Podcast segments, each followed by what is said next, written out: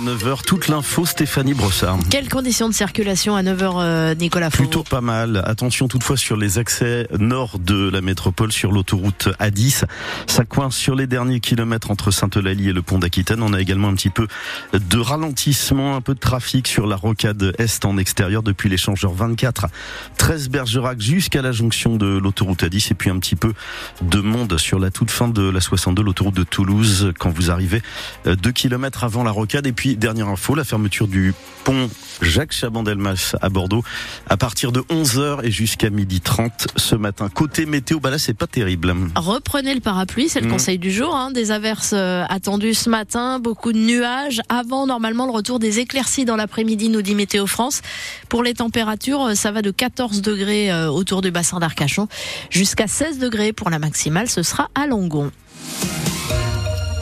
Les opposants à la LGV, la ligne grande vitesse, sont donc toujours mobilisés. Après le feu vert donné par le préfet d'Occitanie en fin de semaine dernière aux travaux préparatoires au chantier au nord de Toulouse, dernier acte en date qui montre que ce projet de prolongement de la ligne à grande vitesse entre Bordeaux et Toulouse puis Dax devient concret. Les Antilles cherchent à rallier d'autres Girondins à leur cause jusqu'à l'Aréole qui ne sera pas concerné par le tracé.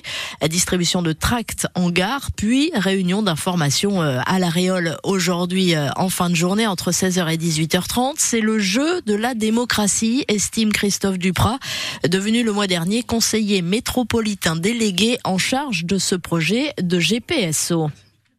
Dans tout projet aujourd'hui, il y a des opposants. On a bien été placé sur l'agglomération de Bordelès pour, pour connaître ça. La France est un beau pays démocratique où tout le monde a le droit de s'exprimer. Euh, il y a des pour, il y a des contre. Dans l'instant où ça se fait dans un principe républicain, bien les choses sont tout à fait normales. Je comprends qu'il y ait des gens qui ne soient pas d'accord, mais on donne souvent la parole ou s'exprime souvent euh, en parlant fort ceux qui sont contre. Moi, je, je rencontre, je rencontre aujourd'hui à Villeneuve-d'Ornon, à, je suis allé à Cadojac et j'ai rencontré des gens qui étaient heureux d'avoir euh, non plus le train qui passait au bout de leur jardin, mais d'avoir un mur anti-bruit.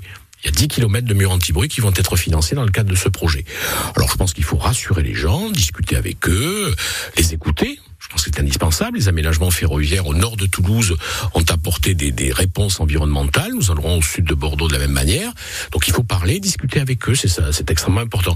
Les convaincre, je sais pas, mais en tout cas euh, leur apporter un certain nombre de réponses qu'ils attendent. Christophe Duprat, le maire de Saint-Aubin-de-Médoc, conseiller métropolitain délégué à ce projet de GPSO à la métropole de Bordeaux. Donc, interview à retrouver sur francebleu.fr. Et en attendant la livraison de cette euh, LGV Bordeaux-Toulouse, potentiellement en 2032, nous a dit ce matin Christophe Duprat, les TGV à destination de Paris ou entre Paris et Bordeaux vont être très perturbés par la grève des contrôleurs de la SNCF. 34 trains annulés aujourd'hui sur un total de 45 dans les deux sens. Comptez également un intercité sur deux aujourd'hui. La grève, on le rappelle, va durer jusqu'à dimanche soir. Il est 9h03, les villes de Bordeaux, mais également Strasbourg, Rennes, Lyon, Grenoble, eh bien, ces communes attaquent l'État sur la question des hébergements d'urgence pour les sans-abri. Car il n'est pas normal, selon elle, que les municipalités pallient les carences de l'État quand elles paient, par exemple, des nuits d'hôtel ou ouvrent des gymnases pour éviter que des familles dorment à la rue, ce qui a un coût. 130 000 euros, estime Pierre Urmic, le maire de Bordeaux, euh, pour euh, la période 2020-2023. C'est à lire sur francebleu.fr. L'État et ses lenteurs et ses lourdeurs sont aussi dans le collimateur des agriculteurs à nouveau. Ils estiment que rien n'a changé depuis les annonces du gouvernement pour mettre fin aux actions de blocage il y a deux semaines.